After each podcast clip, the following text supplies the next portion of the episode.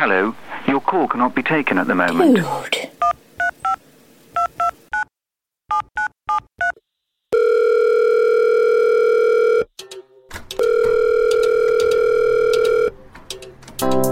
Hey, mega stark, dass du anrufst beim Podcast Contest von Sattgefick, dem Teenie-Podcast Österreichs. Nach dem Zeitung kannst du deinen fetten Teaser hinterlassen. Dem Sieger winkt Podcast zugleich mit dem Podcast Network Okasha. Und wer weiß, vielleicht wird dann ja auch aus dir mal ein richtig cooler Podcaster.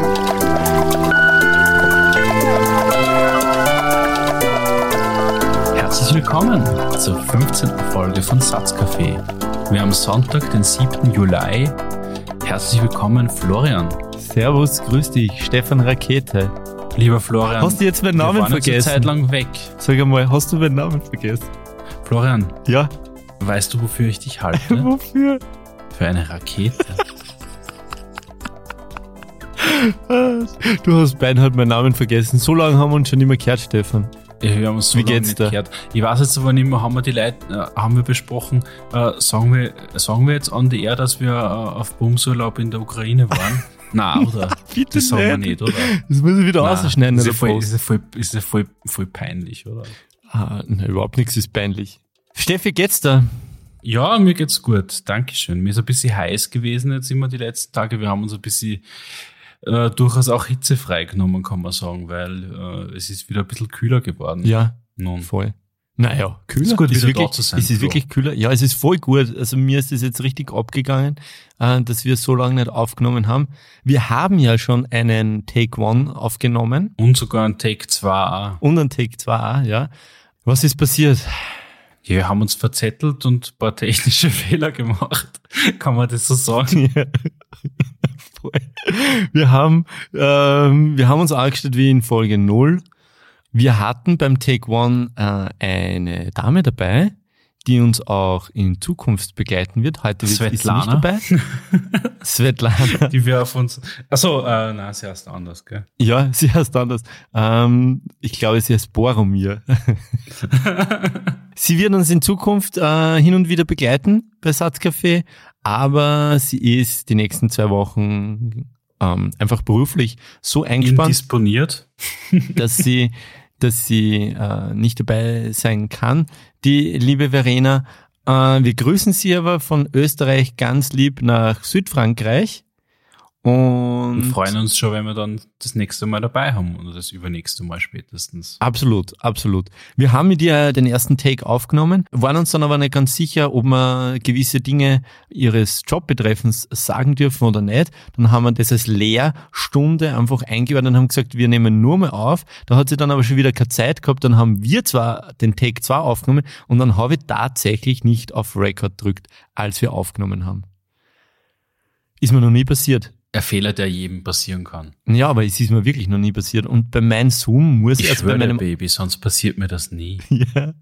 ja, ich muss nämlich zweimal auf den, auf den Aufnahmebutton klicken, damit es dann tatsächlich losstartet, weil er ist auf Stopp und dann hat dieses Aufnahmegerät nur die, die Funktion, dass man eigentlich 15 Sekunden vor und nachdem er auf Aufnahme gedruckt hat, auch schon aufnimmt. Ich weiß nicht, warum das so ist, aber das hat halt wahrscheinlich so journalistische Interview-Gründe, dass man das vielleicht Bei mir ist es aber auch so, dass man zweimal draufdrucken muss, weil das erste Mal, wenn du draufdruckst, ist offen, genau das Mikrofon. Naja, wir haben, die, wir haben zwar nicht das gleiche, aber wir haben von derselben Marke ähm, Mhm. Aufnahmegeräte. Ja, das wird eh so, äh, wie du schon richtig vermutest, ein, ein der Journaille bewusster Standard sein, ja. der sicher irgendeinen guten Hintergrund hat. ja, und dann haben wir irgendwie, dann war irgendwie die Luft draußen, glaube ich, nach dem Take 2 und wir haben uns eine Woche Pause verordnet und haben auch nicht telefoniert. Was dazu geführt hat, dass ich dann mir richtig drauf gefreut habe, dass, wir- dass wir vorgestern wieder mal telefoniert haben. Ja, das war richtig schön. Ja, das ging jetzt super gay, war aber trotzdem so, deal with it. Ja, und äh, ist 2019. Bisschen gay kann sein. Auf jeden Fall. Ähm, zur Gayness, äh, 2019 kommen wir ganz am Schluss der, der Folge noch. Kleiner Cliffhanger. Oh, da bin ich schon ganz gespannt. Die ähm, Diskussion, die wir uns dann äh, äh, jeweils alleine verfolgt hat, glaube ich, war aufgrund des Takes 2 und warum Luft draußen. Wir waren uns dann mh, untereinander und jeder für sich selbst nicht, glaube ich, ganz einig, wie wir im Podcast mit den rechten Themen umgehen sollen. Ja, ich bin da so wie so ein Terrier. Ich verbeiß mit drinnen und mich halt viel drüber reden und ich mich halt hier einladen und du bist am anderen Ende des, Spektrum, des Spektrums und mich aus dem Ganzen nicht so viel Bühne geben und die auch nicht so viel damit beschäftigen, was ich voll verstehe, weil es ist eine, eine zermürbende Thematik. Es ist eine zermürbende Thematik und äh, gleichzeitig aber auch ein, ein wichtiger Punkt, den man behandeln muss, weil sonst überlässt man das Reden nur den Rechten. Ich habe da einen Artikel über Hart aber fair dir geschickt. Da ging es über, über einen rechten Terror und der Frank Blasberg hatte unter anderem den AfD-Politiker Uwe Jung zu Gast und hat diesen Herrn hofiert, woraufhin ähm, sich zumindest der Spiegel zu einem wunderschönen Kommentar hinreißen hat lassen mit dem Titel Es war ein Trauerspiel. Hast du den Artikel gelesen? Ich habe den Artikel gelesen und da wird ja eigentlich, also die Sendung ist ja offensichtlich schon vorneweg kritisiert worden, dass sie den Herrn dort eingeladen haben, was man jetzt da hm, so belassen kann und so sehen kann, wie man will. Und das Ganze hat ja nur mal eine ganz dramatische äh, Zuspitzung erlangt durch den äh, Mordfall Lübcke, wo ja, das war mir auch gar nicht so bewusst, von AfD-Politikern richtig Wetter gemacht worden ist gegen diesen konkreten Politiker. Das stimmt, ja. Der dann halt leider auch auf seiner Terrasse erschossen worden ist. Was, äh, wie, wie ich finde, in seiner Vehemenz am Mord ist, der ganz, ganz brutal und arg ist, weil so dieses, irgendwie hat es eine andere Dimension, wenn du auf offener Straße erschossen wirst, wobei das natürlich auch nicht zu präferieren ist, wie es der, der Joe, diese, die Joe Cox, die ja da 2016 im ganzen Brexit-Tumult erschossen worden ist, ja. die mehr oder weniger beim Gang aus der Downing Street, glaube ich, erschossen worden, was auch hart ist, aber zumindest nicht daheim. Und das ist irgendwie so, also, das ist wirklich auch so eine Dimension an Niederträchtigkeit des, das hat mich ganz, ganz intensiv berührt an der, an der Situation. Also ja, obwohl es am Ende des Tages eher wurscht ist, ob es jetzt, der, ob es jetzt der, von Rechten auf der Terrassen oder von Linken. Ja, für den, für den Erschossenen ist es ziemlich wurscht. Es ist nur irgendwie, glaube ich, das, was es in der Bevölkerung hinterlässt, schon irgendwie eine, eine andere Dimension. Aber es ist, äh, ja, es ist die Frage jetzt, ähm, die ich da jetzt auch ganz gern an die weiterspülen würde kann man daraus äh, ableiten, dass derartige Hetze und Aufschaukeln von Emotionen sie notwendigerweise immer in Gewalt niederschlagen muss? Braucht es immer ein Ventil? Ich denke, dass es am Ende des Tages zur Gewalt kommt, wenn die Worte nicht abgerüstet werden, ja. Es braucht immer dann einfach einen kühlen Kopf. Das heißt ja, einen kühlen Kopf bewahren heißt ja auch, zuallererst den, die, die Wortwahl einfach dann wieder runterzuschrauben. Ja, dass man einfach auch im, im Sinne eines, eines fairen Miteinanders die, ja, ich finde, die, die verbale Abrüstung ist eigentlich gar keine so eine schlechte Begrifflichkeit. Beim Herrn Lübcke war es ja tatsächlich so, dass da von äh, irgendwelchen rechten Kommentatoren in den sozialen Medien oder Social Media, ja, ja. den Begriff soziale Medien nicht. Erika Steinbach zum Beispiel. Genau, da ist, da ist da die Adresse ja publiziert worden es ist ultra zart und dieser Junge sagt dann einfach auch auf die Aussage oder auf den, auf den Hinweis darauf, dass die AfD und Steinbach äh, durchaus Verantwortung tragen, dass dieses unter Patrioten gesagt schon eine sehr, sehr harte Aussage ist. Und dann steht da, das kann Junge einfach so sagen. Und niemand steht auf, niemand geht. Niemand tupft Uwe Junge an seinem Schnurrbart. Und es ist genau der Moment, an dem ich dann einfach auch mir dann gedacht habe wieder, hey, man muss die, man muss sich doch an diesen rechten Themen abarbeiten. Weil wir dürfen dieses Thema nicht den Rechten überlassen. Man muss eine gewisse Perspektive reinbringen und sagen, das ist nicht in Ordnung. Das sind alles völlig gestrandete und Gewalt ist überhaupt kein Mittel zu, zu irgendwas. Ich glaube, man muss diese, man muss da eine gewisse Kalmierung wieder einfordern. Also das, ja. Das muss einfach, also das ist nicht, das hat ja nichts mit staatsmännisch zu tun, Aber Politiker sind ja doch Menschen mit einem hohen Sendungsbewusstsein, sonst würden sie ja wahrscheinlich nie in die Positionen gekommen sein, die sie dann bekleiden. Und die tragen einfach auch eine Verantwortung, gerade wenn sie äh, derartige Präsenz in den Medien haben. Und es ist halt einfach einmal so, dass das Wort, das sie sprechen, ein gewisses Gewicht hat. Und wenn dieses Wort verhetzend ist oder möglicherweise sogar impliziter Gewaltaufruf drinnen ist oder eine, eine Falschinformation, es ist ja irgendwie das, ich meine, das ist ein alter Hut, man sagt, das findest du ja bei den, bei den antiken Schriften auch schon, dass Politiker einander die Lüge vorwerfen und herauskommt, so richtig die Wahrheit gesprochen hat keiner. Aber man muss da schon mit großer Behutsamkeit herangehen, wenn man wem anderen der Lüge bezichtigt und dessen Worte verdreht. Und da braucht es eigentlich wieder irgendeine Art von, von ähm, Diskursethik letztlich. Die ist aber völlig in den Schredder geworfen worden ja, ja, von genau, den, von den äh, Herrschaften worden. von der AfD. Da, wir haben ja, das ja schon mal. Nur die, ich meine, das ist ja eine Bewegung, die ja, die ja sehr viel früher beginnt als die AfD.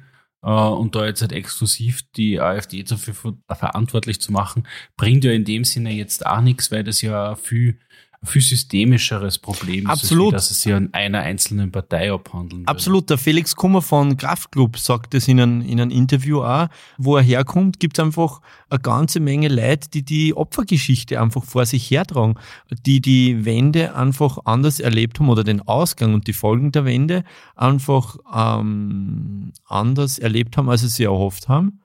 Ähm, die Betriebe sind alle abgewickelt worden und die stehen einfach da als, als, wir haben schon wirklich oft gesagt, die stehen da als die Loser.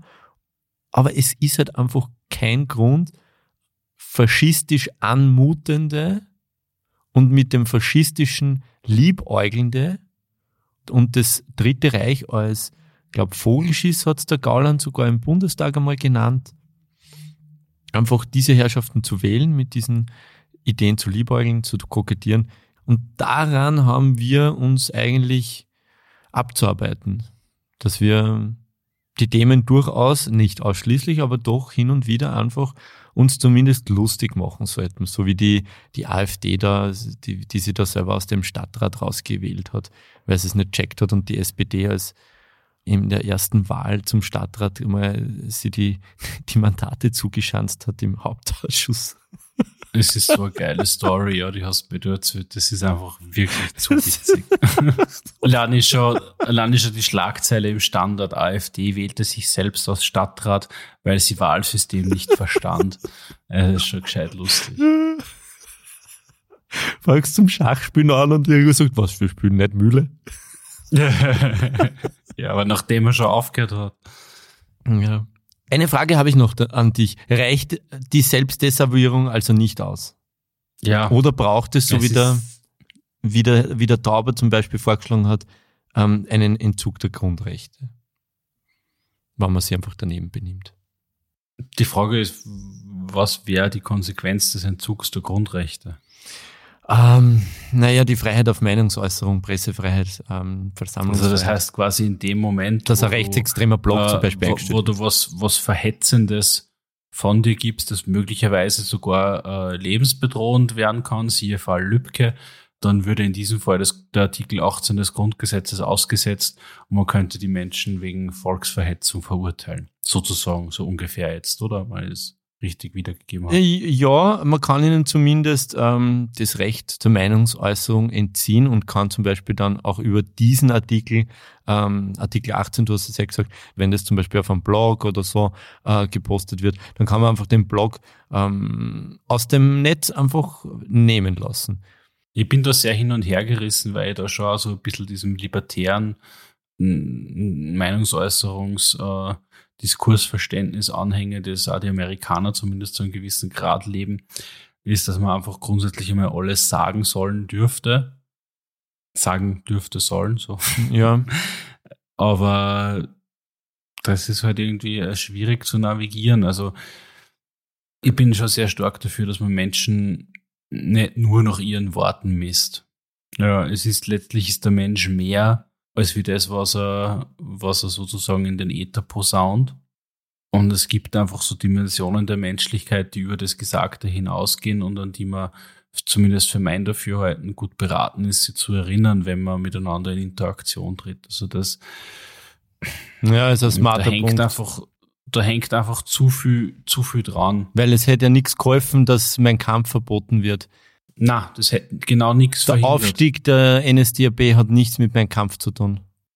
Genau, es sind eigentlich immer Stimmungen, die äh, mit aufgenommen werden und indem du dieses Aufnehmen dieser Stimmungen verhinderst, indem du die Worte verbietest, machst du ja diese Stimmungen nicht wirklich verschwinden. Das heißt, man muss, man muss da, glaube ich, mit mehr Bedacht daran herangehen. Ich glaube, ich sehe da schon einfach auch viele Dinge, die äh, mehr einen gesellschaftlichen Content, äh, Kontext haben, als wir jetzt eine rein, äh, rein politische Dimension, wo irgendeine, ja, weiß nicht, irgendeine Agenda oder Verschwörungstheorie dahinter steckt. Letztlich reiten die Politiker ja alle nur Stimmungen, die in der Gesellschaft schon vorhanden sind.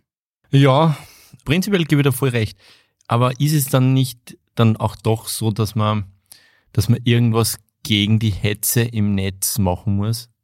Absolut. Also das, äh, es darf auch kein, kein komplett narrenfreier Raum sein. Da ist halt jetzt irgendwie auch wieder äh, eine Schwierigkeit. Auf das Thema werden wir dann später auch nochmal rekurrieren. Zumindest haben wir uns das also vorgenommen, aber ich nehme es jetzt da an dem Punkt einmal vorne weg. Das perfide an den sozialen Medien, beziehungsweise nicht nur an den sozialen Medien, sondern an den Medien generell, ist ja, dass die ein System geschaffen haben, wo sie davon profitieren, dass sie die Leute empören und dass die Leute schockiert sind und vom drastischen Gewinn ziehen. Also das heißt, wenn in den, wenn was Orges passiert, schauen alle die ZIP. Wenn irgendwer was, was, was krasses sagt, dann kommt er in die Schlagzeilen damit. Und das ist einfach eine Dynamik, die uns letztlich auch den Trump als Präsident beschert hat.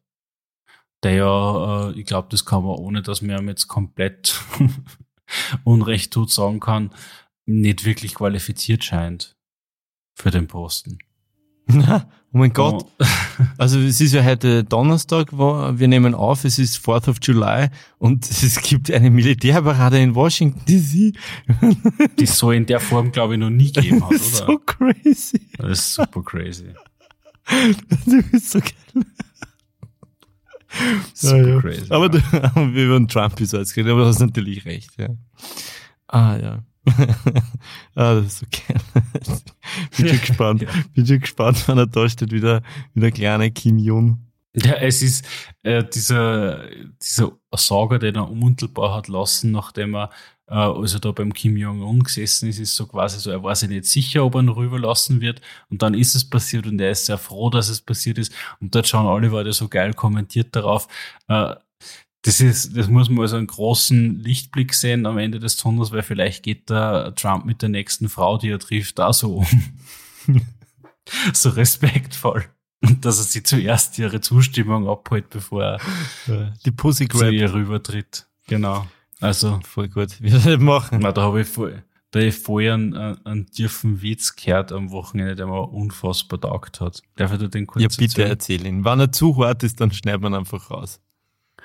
Ein Mann äh, geht die Straße entlang und sieht eine Frau mit ihrer Katz. Die Katz schaut irrsinnig süß aus, hat so ganz liebe kleine Schneckelhaar und lange Schnurrbarthaare. Und er schaut die, die Katze an und fragt die Frau, Mei, sie haben aber so eine liebe Muschi, ähm, darf ich die streicheln? Und die Frau sagt, ja gern, äh, halten Sie kurz meine Katz.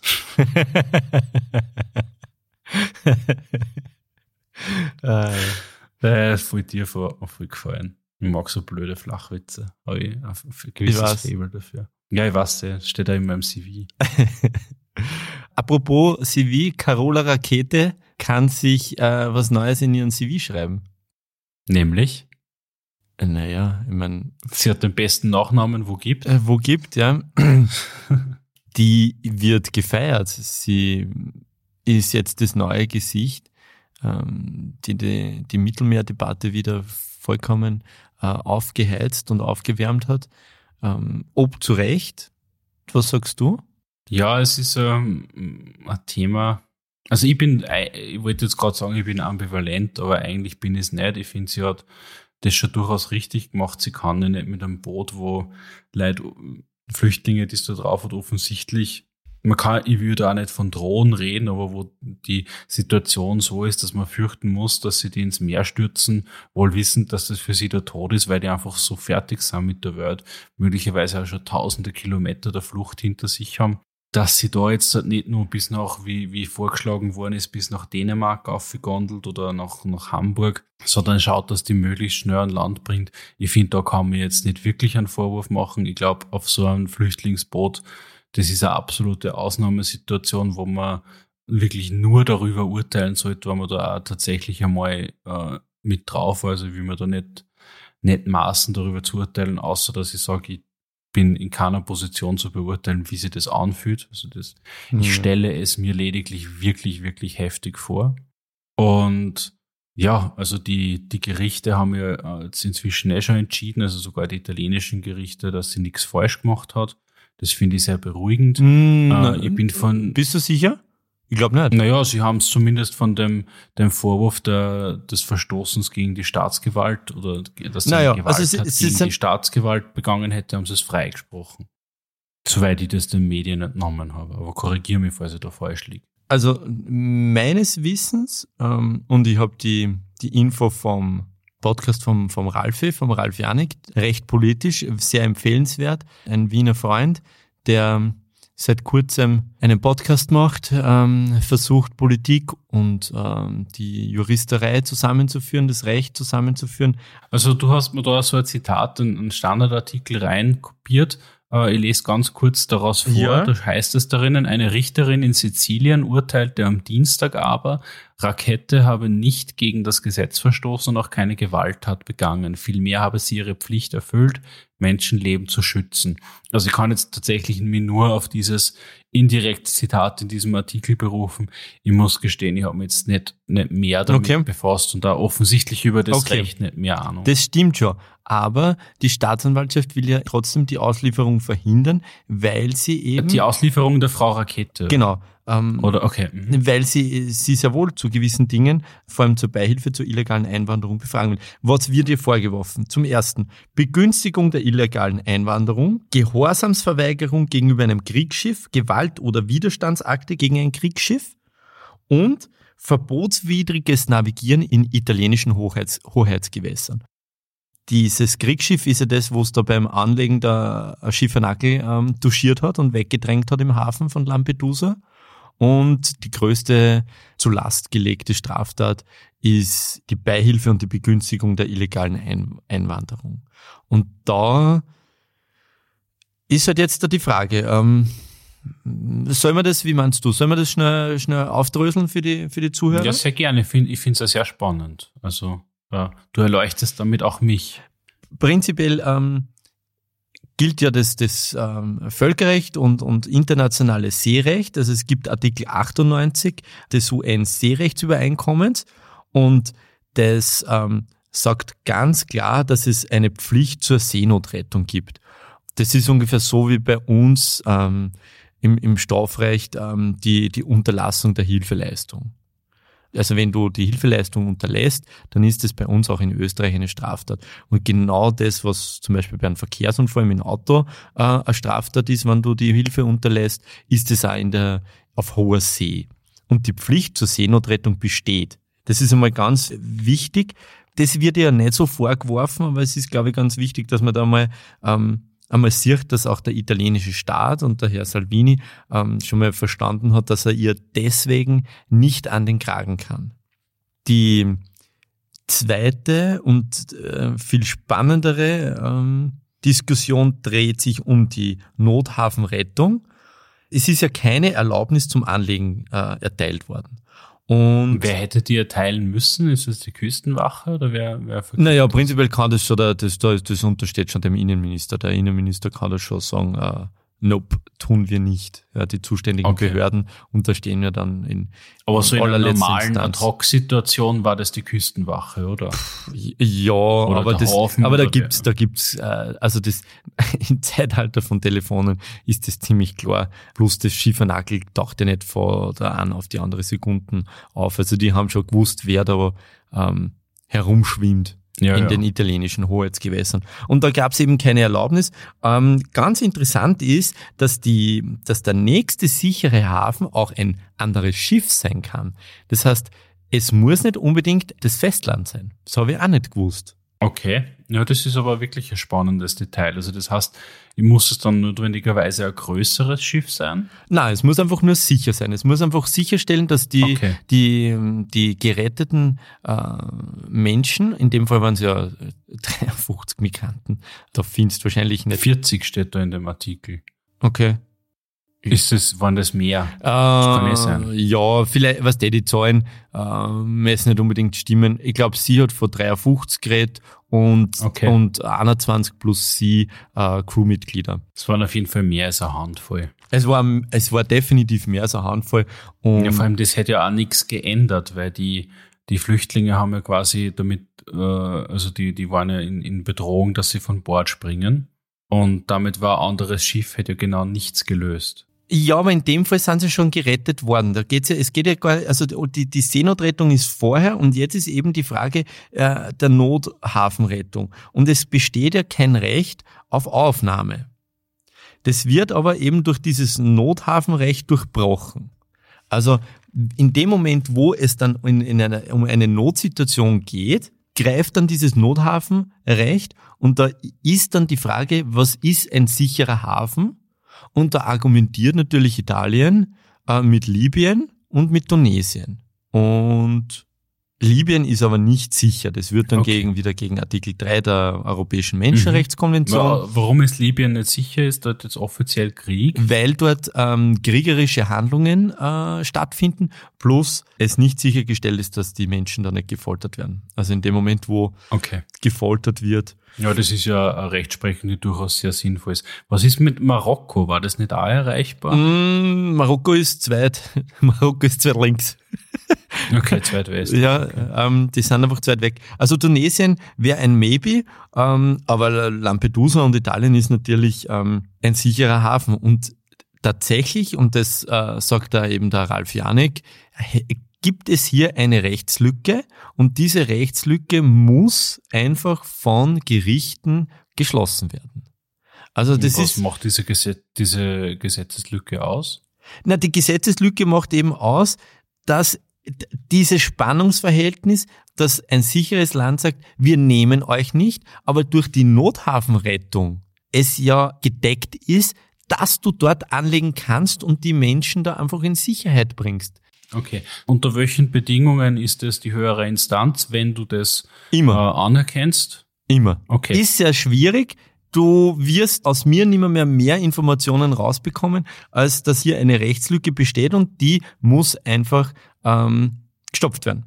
Okay. viel interessanter äh, und jetzt wieder auf die moralische und Metaebene zu, äh, zu, zurückzuholen. Es wird ja perverserweise, muss man ja schon sagen, mit der Statistik argumentiert. Und was besagt die Statistik? Ähm, es gibt eine UNHCR-Statistik, die sagt, es hat 2015 hat es eine Million gegeben, die über, äh, migriert haben äh, übers Mittelmeer. 16 dann waren es 370.000, äh, 17 waren es 185.000, 18 waren es nur mehr 140.000 und Stand Juli sind es jetzt 36.000. Aber, und jetzt kommt's, Tote hat es 2015 3.700 gegeben, 2016 5000, 2017 3100, 2018 2200 und heuer hat schon 584 Tote gegeben. Und wenn man sich die Zahlen aufschreibt, so wie ich das gemacht habe, dann sieht man sofort, dass das verhältnismäßig gestiegen ist.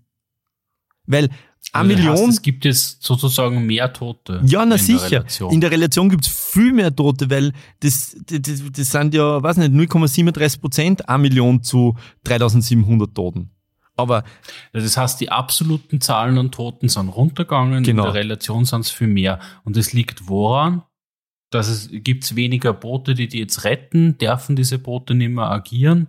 Was, was ist da jetzt der Grund? nicht, dass man einfach die Leute saufen lässt. Das ist einfach, das, Okay. man, man, man schaut einfach nicht mehr mehr. Die Seenotrettung findet, findet einfach weniger statt. Weil sonst gab es ja die Toten Und das liegt daran, dass sie diese Boote abtragen oder nicht Oder nur, es wird einfach, passiert? na, es ist einfach so, dass die, dass ja auch die libysche Küstenwache zum Beispiel jetzt ja patrouilliert etc. Und da passieren dann und diese natürlich die, Patrouillenboote, die gehen gegen die äh, die Flüchtlinge. schiebern die gleich wieder zurück. Die holen die da gleich wieder zurück. Die Europäische Union Gut. hat da einen Deal gemacht mit den Libyer und wenn man sie ja, aber das geht jetzt zu weit, das ist ja auch total ähm, komplettes Fleckerlteppich. Da gibt's ja in Wahrheit drei verschiedene äh, Machthaber oder Machtstrukturen eher im No- Nordwesten an der Küste, dann Mittel, äh, Mittellibyen, also in der, in der Mitte, Zentrallibyen und, und alles dann, was ein bisschen ähm, weiter östlich geht, dann wieder das Zipfel ähm, im, am, am Osten äh, von der Mittelmeerküste, das ist dann wieder in einer anderen äh, Hand. Das ist völlig skurril, aber die libysche Küstenwache prinzipiell hält es auf. Wie die mit den Herrschaften dann verfährt, kann sich jeder selber denken. Wahnsinn. Also, Aber die Toten, die du da jetzt genannt hast, sind tatsächlich Seetote. ja sicher. Das sind nicht äh, Flüchtlinge, die dann irgendwo wieder in einem libyschen Gefangenenlager sterben. Na, sondern das na. sind die, die auf hoher See sind sterben. ausschließlich nur die Seetoten. Und das ist, das ist ultra zynisch, wenn man sich äh, eine Million zu dreieinhalbtausend anschaut und dann hast nur, äh, was habe ich gesagt, sieben- 36.000 zu, zu 580 Tote. Das ist einfach zu viel. Also das heißt, im Endeffekt kann man es so zusammenfassen, es gab da ein System, das eigentlich vergleichsweise gut funktioniert hat und dagegen ist äh, politisch vorgegangen worden. Ja. Und die Konsequenz ist, dass mehr Menschen im, im Meer ertrinken in der Relation, aber es unterm Strich weniger Leute probieren, da überzusetzen. Kann man das so zusammenfassen? Das kann man so zusammenfassen, ja. Ja, das ist eigentlich, also das ist in Wahrheit richtig zynisch. Sehr zynisch. Die Frage ist, was ist zynischer? Ist das Heranziehen dieser Statistik durch Politiker zynisch oder ähm, Tweets wie die vom Joe Keser, äh, Siemens-Chef, dass er die, die Rakete da unterstützt? Ich habe da äh, auf deinen Input hin äh, den Artikel auch gelesen. Es ist ja dann eigentlich, hat sich da ein, richtige, ein richtiger Diskurs ist da entstanden, woran sich der ja dann via Twitter äh, beteiligt hat. Und Ja. da, ich weiß nicht, hast du den zweiten von drei Tweets, den der Joe Keser abgelassen hat, auch gelesen? Oder nämlich gesagt, oder den, wie heißt der, Sheldon Meaton Friedman, glaube ich, oder? Mhm. Milton Ich, ich Friedman? bin mir nicht sicher, ob er die, ob er die, also dieser Ökonom, Ja. ob er die Vornamen jetzt richtig Ja, wiedergegeben Milton Friedman ist auf jeden Fall ein, ein, ein Nobelpreisträger. ja, er, er, er zitiert einen. SH, SHM Friedman und ich nehme mir recht stark an, dass das der ist. Aber wenn ich die äh, Vornamen jetzt nicht richtig wiedergegeben habe, bitte seht es mir nach. Äh, den zitiert er mit The Business of Business is Business, eher bekanntes Zitat. Mhm, ja. Äh, und ich meine, er ist es nicht, der, der Sinn sozusagen, das Business von Business. Er sagt dann, die Integration, in Klammer äh, der, in Klammer oft konkurrierenden Interessen von Kunden, Mitarbeitern, Kapital und die Inklusion gesellschaftlicher Werte ist die Königsdisziplin heutiger und künftiger Unternehmensführung. Und das ist aber eigentlich eine Aussage, die, die mit mir schon auch in einem positiven Sinne resoniert, weil für mich durchaus auch mitschwingt, dass er versteht, dass die gesellschaftlichen Werte nicht unbedingt die Werte sind, die von einem Unternehmen gelebt werden können und dass es eine Navigation dazwischen braucht. ja. Also dass die Gewinnorientierung, die in einem, in, einem, in einem Unternehmen immer notwendig ist, notwendigerweise irgendwann einmal den gesellschaftlichen Interessen zuwiderläuft. Und dass genau an diesem Punkt, so interpretiere ich die Aussage, Unternehmensführung bedeutet, dass man das navigiert. Und das ist ehrlich gesagt was, hinter dem kann ich mich schon stören. Und wenn der das jetzt nicht nur einfach sagt, sondern auch so meint, dann würde ich jetzt einmal sagen, heute ihm für durchaus integer und würde mir wünschen, dass er das erlebt. Punkt. bin ich bei dir. Die Frage ist jetzt, und jetzt äh, locke dir aus der Defensive raus, es stimmt alles, was du sagst, aber beantwortet es tatsächlich meine Frage, was zynisches und ob es überhaupt zynisch ist? Weil als Siemens-Chef einen umgekehrten Whataboutism zu betreiben, nämlich sich für die Rakete und in diesem, in diesem Wirkungsgrad diese Inklusion auch zu leben, aber gleichzeitig einen, einem Mischkonzern vorzustehen, der auf, gerade auf der ökologischen Seite, ich glaube, 100 Folgen Satzkaffee würden nicht ausreichen, um die sämtlichen äh, Beteiligungen und Firmengeflechte und Herstellarten und äh, insgesamt ökologischen Verfehlungen dieses Mischkonzerns aufzudröseln. Das Zynische ist, was ich dran finde, ist, dass sie jemand hier reinwaschen will mit einem Thema, das easy ist für ihn, weil du schaust gut aus, hey, wir müssen das, mhm. wir müssen äh, äh, die Menschen retten, wir müssen den Menschen eine Perspektive schaffen, aber gleichzeitig stellt Gasturbinen her für riesige Kraftwerke, wo einfach einmal zigtausende Menschen in der Türkei, in Südamerika, in China einfach umgesiedelt werden, wo unzählige Tierarten einfach draufgängen, verschwinden. Ein Staudamm ist ja nichts, was, was, der, was der Natur gut tut. Und das ist nur ein Beispiel. Also natürlich ähm, muss man an einen Ekel anfangen und ich finde ähm, es gut, dass er das macht und dass er es so argumentiert. Aber am Ende des Tages bleibt für mich ein bisschen ein Geschmäckle, wenn ein Chef eines derartig großen Mischkonzerns oder des, eines der größten Mischkonzerne Deutschlands zwar die Frau Rakete derartig unterstützt, aber selbst nur im ökologischen Mittelalter lebt.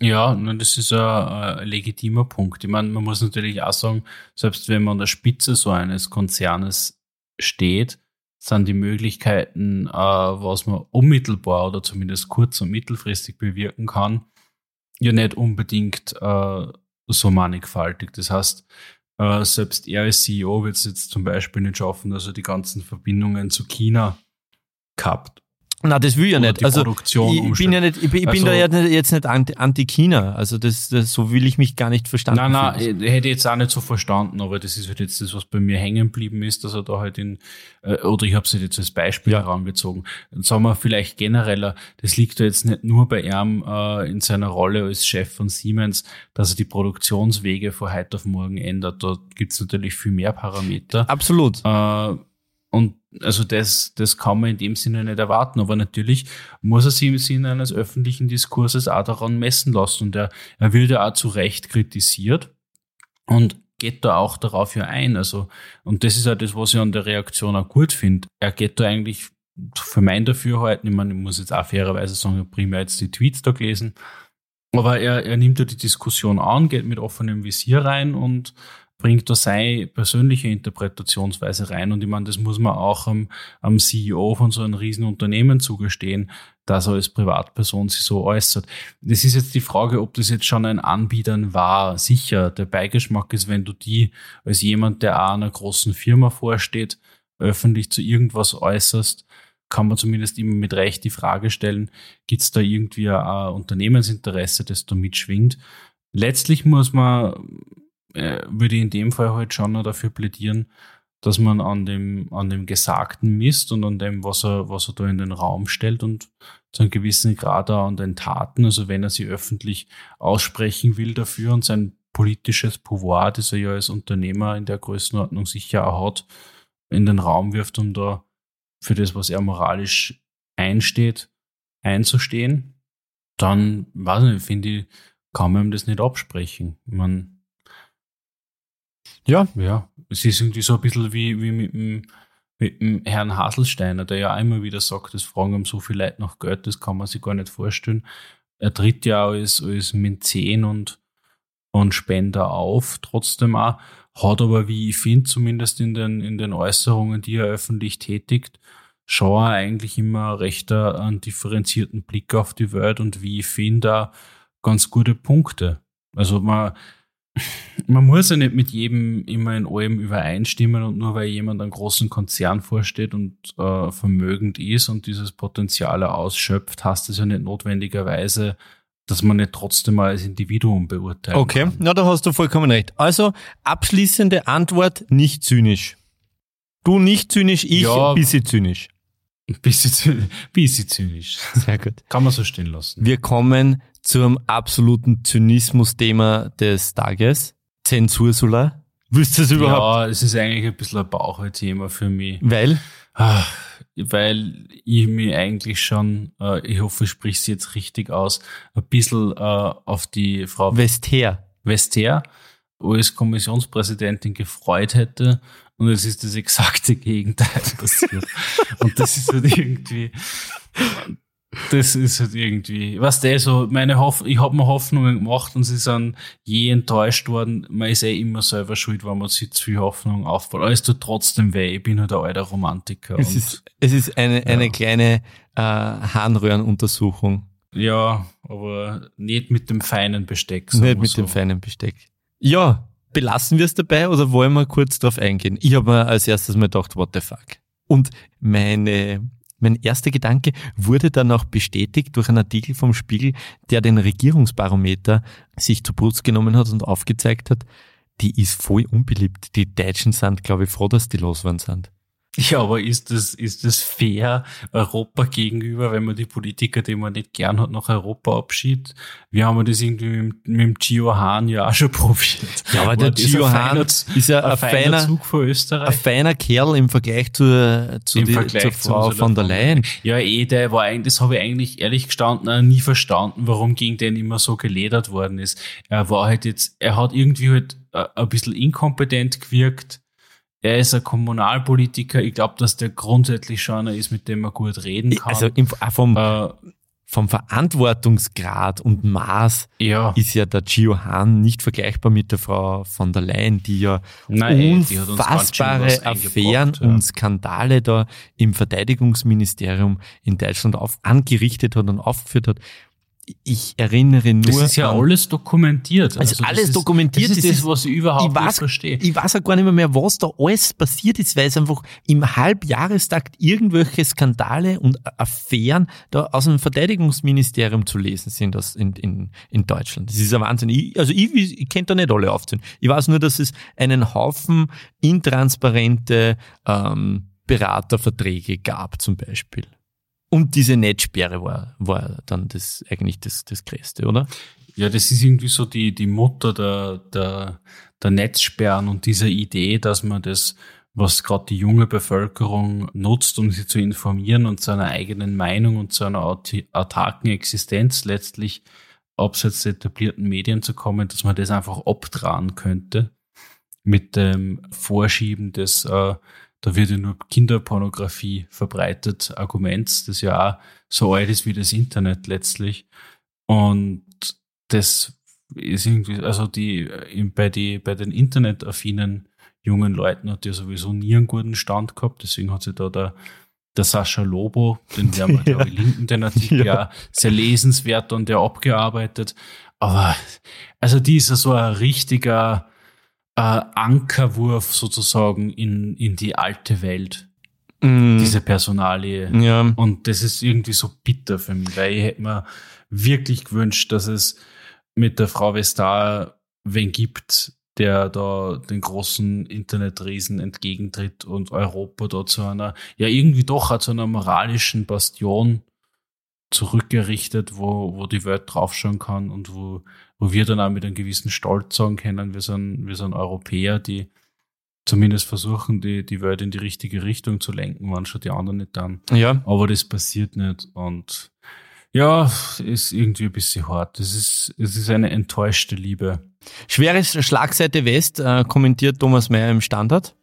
Auch ein sehr lesenswerter Artikel, wo es eben darum geht, dass die Ostländer alle nichts kriegen und dass die, dass eigentlich das, das schlimme Image, das hier jetzt entsteht, dass die drei Großen, Italien, Frankreich, Deutschland, gemeinsam mit den Polen und den Ungarn da wackeln. Diejenigen, die die Rechtsstaatlichkeit der EU am meisten mit Füßen treten, blockieren und dann den Großen in die Hände spielen und sich somit wichtiger machen, als sie eigentlich sein sollten. Also es ist ein desaströses Bild, das, glaube ich, erst ähm, wirklich verstanden werden kann. So wie, wie es muss jetzt mal fertig gezeichnet werden und dann musst du ganz weit weggehen und das, die, der Weg ist in dem Fall die Zeit so wie im, im Museum, dass du einfach bei großen Bildern einfach weiter wegstehen musst. Und das ist die Zeit in dem Fall. Ich glaube, dass der, der, der Schaden, falls es überhaupt so weit kommt, ich denke, dass, der, dass das EU-Parlament noch vielleicht wach wird. Die Grünen lassen sich schon einlullen. Ich habe kurz bevor wir aufgenommen haben, schon gelesen, dass die von, von der Leyen äh, auf die Grünen zugeht, weil sie ihre Stimmen braucht im EU-Parlament. Ja, ist, Sehr ist dann interessant. eh jeder irgendwie dann doch äh, mit Macht irgendwie immer wieder zu ködern. Es ist ein bisschen, äh, ein bisschen enttäuschend alles, muss ich schon ganz ehrlich sagen. Absolut, absolut. Du, ich muss aufs Klo gehen. Mach mal eine kleine Pause. Wir machen ein kleines Päuschen und dann kommen wir wieder zurück. Boot Edge Edge, Boot Edge Edge. Wir sind wieder da. Boot Edge Edge. Was, ist, was heißt eigentlich Boot Edge Edge, Flo? Ähm, ja, der Pete, Mayor Pete Buttigieg, ähm, so spricht man aus. Mittlerweile haben wir es Ja. halt geschafft. Ich habe den Pachichi irgendwann in Folge 10 oder so. Bachichi, ja. Hat mir gut gefallen, habe ich seitdem beibehalten. Ähm, Ich hab gern Butt Geek gesagt. Buttgeek, ja. Nein, es ist der Boot, also der Stiefel und dann zweimal die Kante. Edge, Edge. Boot, Edge, Total Edge. spannender Nachname. Und auch meine neue Nummer eins Wirklich, hat er dich so beeindruckt? beeindruckt mich voll. Also ist ein schwuler Harvard-Absolvent, Rhodes Scholar, war sieben Monate lang in Afghanistan und hat äh, wenig Dreck am Stecken. Ich meine, ist erst 37 Jahre alt und hat auf die Frage, warum ein 37-jähriger Präsident der Vereinigten Staaten von Amerika werden soll, ziemlich smarte Antworten geben. Nämlich, Nämlich, dass er 39 sein wird, wann's, wann's dass er soweit ist. 46 ist, wann er die zwei Terms abgeschlossen hat. Na, weil er sagt, die Millennial-Generation, zu, er, zu der er sich zählt, ist diejenige Generation, die sämtliche Auswirkungen der Klimakatastrophe oder der derzeitigen Klimakatastrophe, kann man ja so nennen, richtig spüren wird. Unsere Generation steht vor Herausforderungen, die die Alten nur mehr peripher mitkriegen werden. Und er ist der Guy, der das insofern äh, anpacken wird, weil er selbst davon betroffen sein wird. Das ist sein ja, Argument. Halt, ja, er wird alleine schon aus eigener Betroffenheit sie da involvieren müssen. Genau. Ja, das finde ich eigentlich sehr schlüssig. Und obwohl er natürlich nur Bürgermeister ist von äh, South Bend, das ist, äh, ich glaube, Illinois, ähm, der Typ hat auch einiges zusammengebracht in seiner Community. Also der ist ziemlich, äh, ziemlich cool und ziemlich gewieft und und ähm, da fangen wir jetzt an mit unseren, unserem Newsflash. Bad News for Bernie has, is back as getting antsy. Bernie Sanders gängen die ähm, Spenden aus. Joe Biden und Pete Buttigieg Buttigieg. haben mehr Geld eingenommen in den letzten drei Monaten als Bernie Sanders. Und Bernie Sanders hat immerhin 18 Millionen eingenommen. Ja, ist interessant. Vor allem, dass der, der Buttigieg da so mit dabei Ja. ist. Auf Weil der ist ja in die aequo Polls gar nicht so weit vorn. gar nicht so weit vorn, aber die Top 5 Kandidaten derzeit sind eben Biden, Sanders, Harris, Warren und Buttigieg. Mhm. Und ich möchte da jetzt, also weil du es immer wieder disst, ich habe schon vor Monaten vor ihm in auf ORF gelesen. Also die sind, was die US-Politik betrifft, die haben immer ganz gute Artikel. Da gibt's ein paar smarte Typen, Auf dem ORF.at? die da recherchieren. Ach so, ja, ne, da wirst du weiterhin von mir aufgeklappt. Ist ja okay. Es ist wie so eine Cola-Maschine, wo man halt die, Ja. beim ersten Stoßen fällt es eh noch nicht um. Das dauert ein paar Mal. ja. Irgendwann fällt Wer was mehr, mehr, mehr lustig machen? Ja, deine äh, Resilienz oder Resistenz oder äh, na, die wird nicht- infantiler Widerstand gegen OF. Sicher nicht. Ah, es ist so köstlich. Ah, Aber ich, ich habe ja, das Beste ist ja ähm, auch, es gibt ja mehrere Menschen, die mir ORF-Artikel dann äh, schicken. Und ich hab's alle gern. Äh, Brüder im Geiste. Ja, ich Alles hab, Brüder im nachdem ich euch alle so lieb hab, ähm, ist das alles okay. Drum kann ich mir jetzt das ja so erlauben. Das sind ich alles so. Kinder der 90er, liebe Grüße. Ja. alles alter Vista-User. ja, genau. Ja, Die Trivia auf die einmal täglich auf der altervista.com Stockholder-Konferenz. äh, bezüglich den Me, myself and I. Bezüglich den äh, Demok bezüglich der demokratischen Vorwahl. Wir haben uns vorgenommen, dass wir das doch ein bisschen covern. Ja, äh, vielleicht vorneweg ganz kurz, äh, ich grätsch da rein. Es hat ja da vorige Woche diese zwei Debatten direkt nacheinander, Genau. wo die 20 äh, Kandidaten zur Sprache kommen sind. Ja. Und du hast da einen sehr hörenswerten Podcast ausgegraben, den Daily vom 28.06. Den werden wir linken. Der, der läuft bei, bei New York Times mit. Genau. Und da sind so ein paar Bits aus beide Debatten, also jeweils mit zehn Kandidaten. Die Zusammenstellung der, der Kandidaten war recht interessant. Die hat dann auch natürlich einen direkten Impact gehabt, was so gesagt worden ist und wie die Dynamik war. Sehr spannend. Ja, das Rennen hat sie jetzt eigentlich dadurch auch ein bisschen verkehrt, oder Florian? Sehr interessant. Also ich habe ja in Folge 10 sowohl Booker als auch Kamala Harris als zu jung befunden.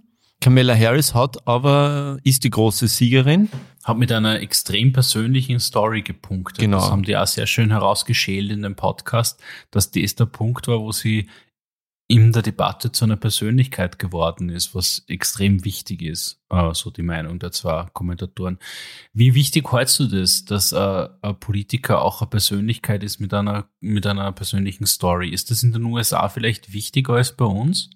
Ich glaube, dass das überall wichtig ist. Das habe ich schon gemeint, wie ich die AKK ähm, kritisiert habe. Das habe ich vielleicht nicht ähm, eloquent genug formuliert, aber ähm, mit Menschenfänger meine ich auch, dass du eine Persönlichkeit bist, die eine Story erzählen kann. Ob das Ja, aber gerade da wäre jetzt ja eigentlich, wenn ich es jetzt ganz kurz auf die Ja. Österreicher runterbiege, also was die individuelle Story betrifft, wäre dann eigentlich die äh, Pamela wieder Pamela spannende Kandidaten, ja. Die ja, aber sie hat, sie, sie ist gestern davon geschwommen bei der Milborn wieder. Hm, Man kann ihr nicht helfen. ja, Wie sie es halt macht, irgendwie- ist falsch. Ja, das ist auch nicht ganz fair, wie mit ihr umgegangen wird Ja. in den Medien. Aber Ja, ja. Die, die Story ist eigentlich ganz gut. So dieses Mutter, äh, Tochter einer Alleinerzieherin hat sie eigentlich durch gut sein und immer konsequent sein hochgearbeitet Karriereleiter. Also die hat keine Abkürzungen genommen und hat immer kompromisslose gute Arbeit gemacht, die Absolut. es weitergebracht hat. Und Ja. der Alois Stöger, der aus meinem Heimatort kommt und den ich für einen sehr Stöger! Politiker halt ja. Ja. Was ist mit ihr? macht die, das ist eine gute Haut also, und, und Eine gute Haut. ein sehr sma ein smarter Typ. Wirklich wahr? Ist der so Also smart? Der, ja, Der wirkt für aber. absolut smart. Ja, er wirkt, äh, das ist halt irgendwie das. Er ist halt auch ein Typ vom Land. Ja, aber Und nein, nein, hat das das hat mit dem nichts ganz zu tun. abgeschüttelt. Das hat mit dem nichts zu tun. Ja, da darfst du als Waldviertler eh nicht zu viel ausfahren, da bist schnell in Teufelsküche. Aber der, Der kommt wirklich aus ist Geilerkirchen. Ja, ja. Look it up. Ich glaube das Look it einfach. up. Ich glaube das einfach. Wenn es nicht stimmt, ist wenigstens gut gelungen. Nein, also, äh, ja, also wie gesagt, die alleine schon aus lokaler Verbundenheit mag ich den. So wie ich einen Reinhold Mitterlehner mögen habe, weil er ein Müllviertler ist. Das ist Du einfach, bist einfach ein Österreicher. ja, die, wie, wie, wie, das, was der, Die ist an. dicker als Wasser oder so, ich weiß nicht. Was man da richtigerweise sagen sollte, oder ist es einfach eine. Eine, eine kindliche, äh, weiß ich nicht, Verbundenheit, die Also du Egal, bist anyway, der auf Meinung, dass die, ist, die äh, Randy Wagner... Der hat sie ja, geholt in die Politik und der hat sie da, ähm, und bei dem ist sie halt einfach durch konsequent gute Arbeit immer weiter aufgekommen und der hat in diesem, ich habe das auch kurz gesehen, dieses Puls 4 Interview gestern. Ah, ich habe gar nicht Äh, gesehen, ich habe nur den Tweet habe ich da geschickt. Ja, und da ist er, Ja. da, da äußert er sich sehr wohlwollend über sie und ihre Fähigkeiten. Und das hat mich halt irgendwie wieder ein bisschen. Ja, aber macht Also das da- zu einem Politiker, nur weil du brav bist und eine gute Story hast. Du musst schon mehr mitbringen. und, und, und ja, sie ist, sie ist auch extrem kompetent. ja, eh, aber am Also Ende, in all aber, diesen aber sie wird nicht Fragen geliebt. und die sind groß. aber sie wird nicht geliebt. Barack Obama wurde geliebt. ja, eh, aber es hat Tony Blair wurde geliebt, auch wenn er dann vielleicht Ja, aber gehasst wurde. Naja, von genug, Die Frage stellen, von wem? von genug Leuten. Nein, eh, stimmt eh. Also der ist da schon irgendwie eingespielt worden. Ja, aber die Sto äh, brechen wir es auf die Story runter. Die, die Kurzstory ist ja jetzt irgendwie nicht so, nicht so wahnsinnig spannend. Ich meine, natürlich ist die Story auch gut. Er ist einer der, Du meinst der, Schorte? der Ja, er ist einer der jüngsten Politiker in der, in der europäischen Geschichte, in der, in der ein Amt in dieser Höhe begleitet hat. Ja. Ist eigentlich auch eine reine Erfolgsgeschichte, hat das Studium abgebrochen, aber dann trotzdem Karriere gemacht, äh, ist schon früh als, als Riesentalent gehandelt. Es ist irgendwie so ein bisschen die, die Lionel Messi Story in der österreichischen Innenpolitik, oder? Der, wo alle gesagt haben, hey, der ist so gut, das glaubt's gar nicht. Wenn man anschaut, wirkt er ein bisschen unscheinbar und man ist sich nicht ganz sicher und dann, äh, wenn er am Ball ist, äh, lässt er alle stehen. Also irgendwie, irgendwie hat's schon ein bisschen so dieses, wie soll ich sagen, dieses Konzertierte. Weil, wen haben wir bei die Blauen in Hofer? Ja, der hat halt irgendwie so diesen, äh, vom Saulus zum Paulus-Effekt, oder? In seiner Story. Mhm. Der vom, Findest? vom ehemals eher dem rechten Rand äh, zugeschriebenen bissigen Politiker ist er jetzt eigentlich da so ein bisschen zum Staatsmann, mit dem er jeder kann, mutiert in der Außenwahrnehmung. Ja, bei die Grünen, Walter Kogler, kenne ich die Backstory nicht, der war, da habe ich irgendwie so das Gefühl, der ist schon als grüner Politiker aus dem Mutterleib gekommen. Ja. So, so ungefähr fühlt sich das an. Ja, die Meindl Reisinger, über die weiß ich gar nichts, aber die, da muss ich auch, also da gebe ich in Hans-Peter Haselsteiner recht, dass die eigentlich gemeinsam mit Kurz die ist, die jetzt am souveränsten umkommt immer. Die kommt die- super smart und super souverän um. Also bin kein Fan der Neos, das sage ich ja gern, aber ähm, gegen die Meindl Reisinger gibt's An, an, Auch an gegen- liegt's nix, oder? Die, wie, wie heißt die Ja. Stefanie sowieso mit die Lokal, die den, die ganzen Urausschüsse immer dabei ist?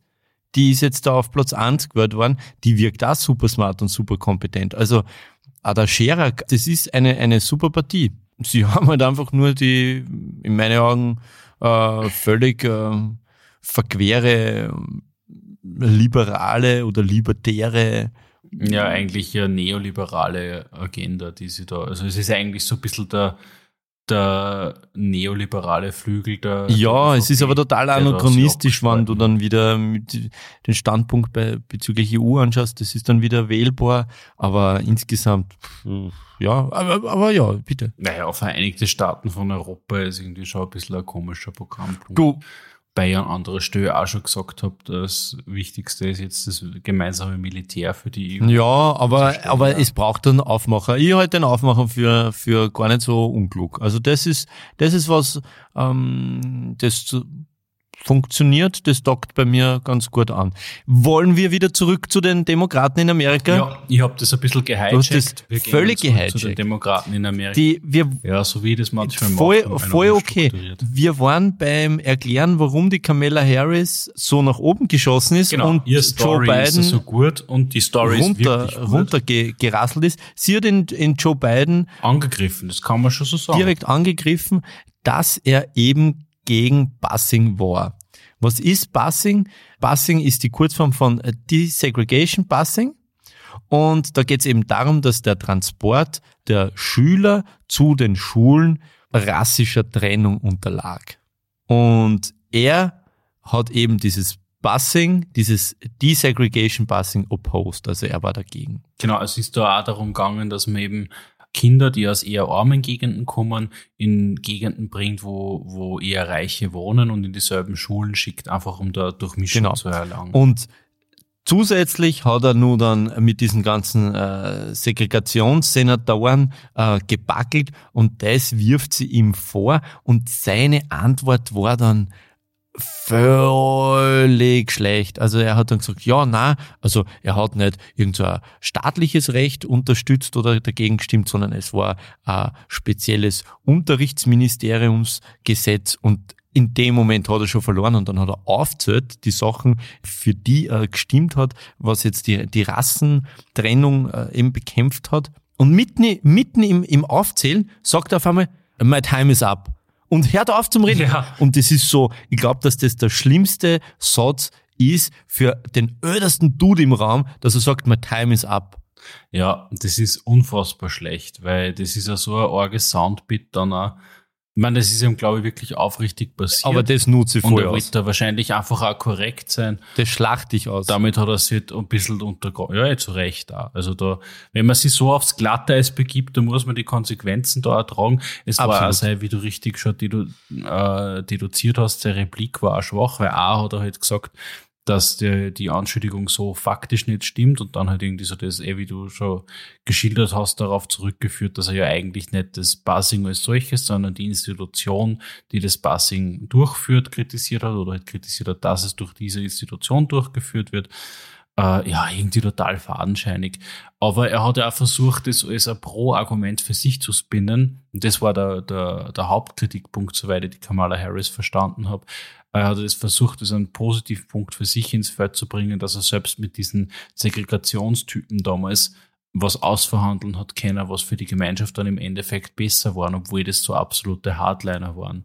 Sie ist sozusagen hat versucht, sie da sozusagen als, als Vermittler ja, und Mann der genau. Mitte, der sogar mit wirklichen Blockierern zusammenarbeiten kann. Genau. Wobei ich da schon wieder entgegenhalten muss, das ist schon durchaus, glaube ich, jetzt gerade in der aktuellen Beschaffenheit der amerikanischen Innenpolitik eine wirklich wichtige Eigenschaft, die am so durchaus auch zutraue. Also ich bin mir nicht sicher, ob, ob dieser Drops schon komplett gelutscht ist.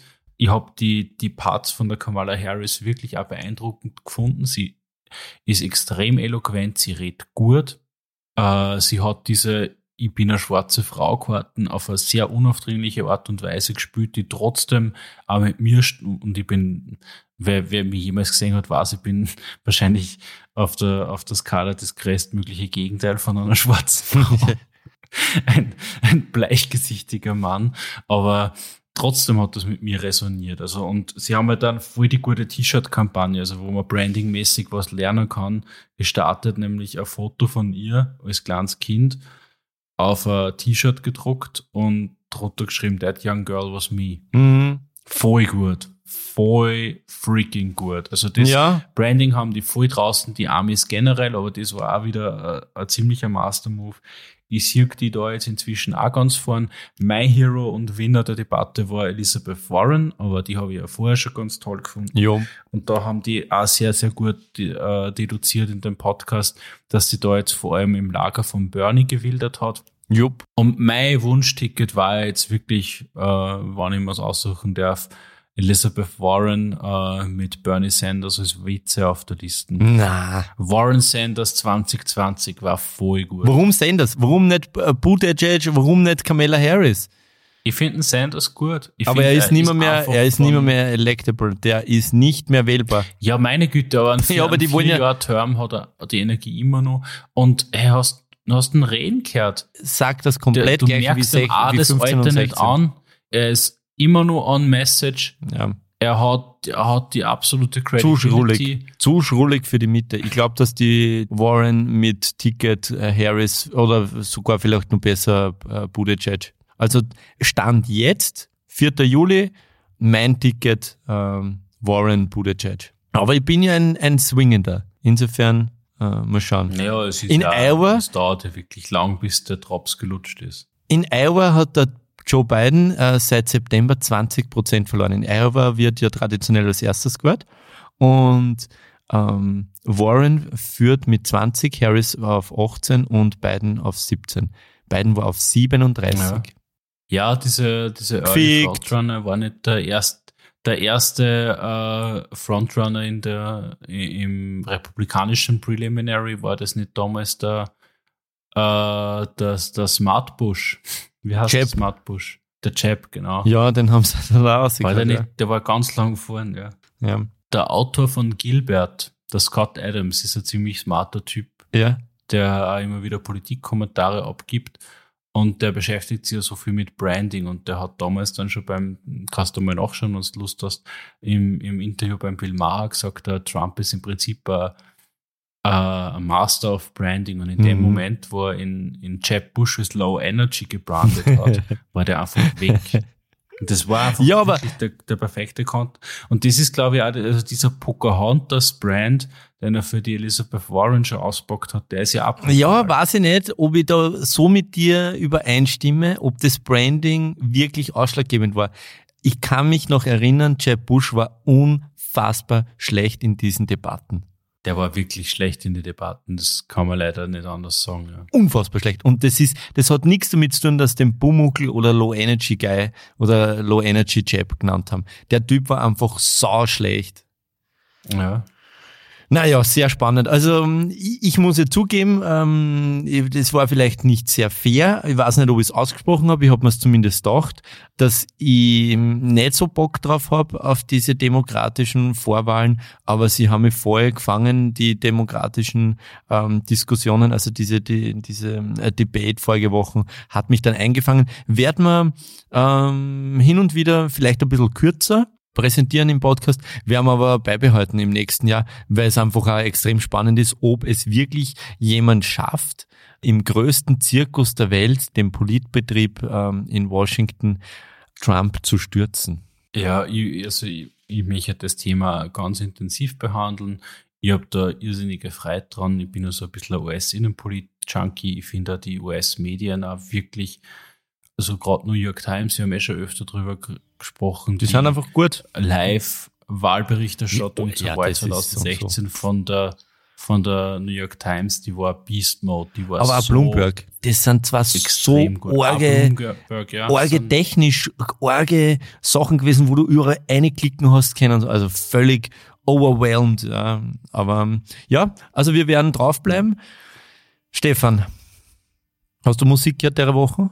Ich höre immer Musik. Ich bin ein Musikhöriger und ich habe da das eine oder andere Liedchen, das in unsere Playlist schmeißen mag. Ich habe mir ja heute schon wieder schuldig gemacht. Hast du uns was in die Playlist geworfen? Ich habe die FM4-Charts Schönes. von voriger Wochen ein bisschen durchgehört, weil ich zweimal hin und zurück in die Praterstraße gegangen bin, da habe ich viel Zeit gehabt. Da werde ich ein bisschen was reinstellen. Willst du anfangen?